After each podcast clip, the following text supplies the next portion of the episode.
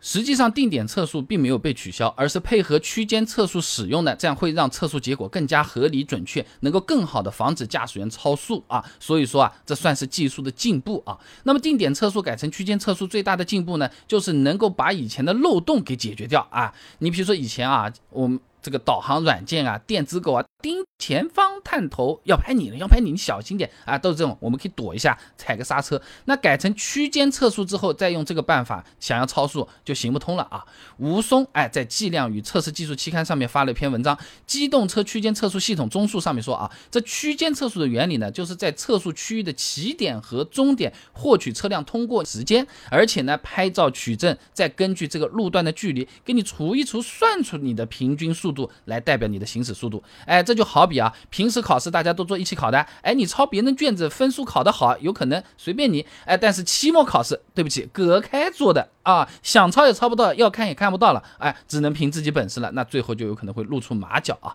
那么升级为区间测速，目的是提升大家的驾驶安全性，根本不存在挖坑的说法，是为了我们开车的人好，好吧？杨梦蝶、马俊在《交通企业管理期刊》发的论文啊，基于高速公路超速执法装置的威慑效应分析上面。说啊，这高速公路上超速现象呢，是造成交通事故发生的人员死亡的主要原因啊。那么。超速执法的目的就是降低发生事故的概率，或者说是发生事故的危险程度。你比如说啊，二零一二年呢，我国高速公路交通事故统计当中啊，超速引起的事故造成死亡的人数占比就百分之十点七了啊，一成多了。说人话啊，区间测速的目的就是为了减少事故发生，而不是有些人口中的所谓的创收了啊，要多来点怎么样怎么样的。哎，那么说到这里啊，有些朋友有可能想要耍耍小聪明啊，那如果高速上面哎，你你堵车一段路。那后面一直超速开，那是不是就不会被拍了呢？实际上这种想法肯定是行不通的啊，因为除了区间测速之外，大部分地方的定点测速它还是不会取消的啊。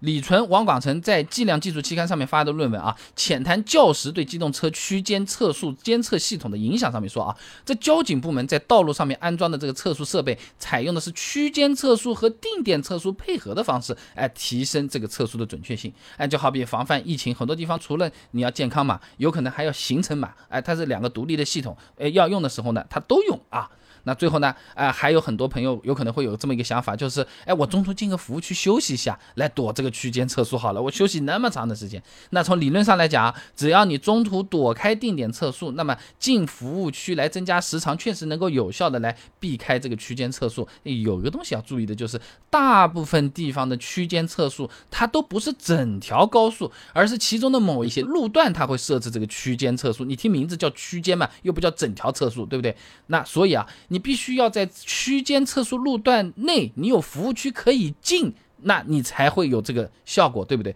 否则的话，你已经跑完了，你那个时候再停车已经没有用了，照片都拍好了。那么根据 GAT 九五九二零一一机动车区间测速技术规范的规定啊，这区间测速路段呢是需要设置测速预告指示牌、起点指示牌以及终点指示牌的。说人话就是我开始测了，是说的，不是偷偷摸摸的啊，啊都是有标出来的。那刚才讲的是，呃，区间路段这个中间它没有休息区，对吧？浙江还有意思了，它还真的是整个全路网，哎，整条路哎区间测速了。但是这招也是没有用。你比如说浙江高速公路交警总队啊，就在二零二一年一月十八号发了个公告，将在浙江省内所有的高速路段开展全路网区间测速，厉害了吧？也就是你进收费站上主路之后，每段路它都是有区间测速的，而且中间是没间断的。在这种情况下，你只有每段测速区间你都进服务区躲，才有可能躲得过处罚。而且他咔嚓一张照片拍下来，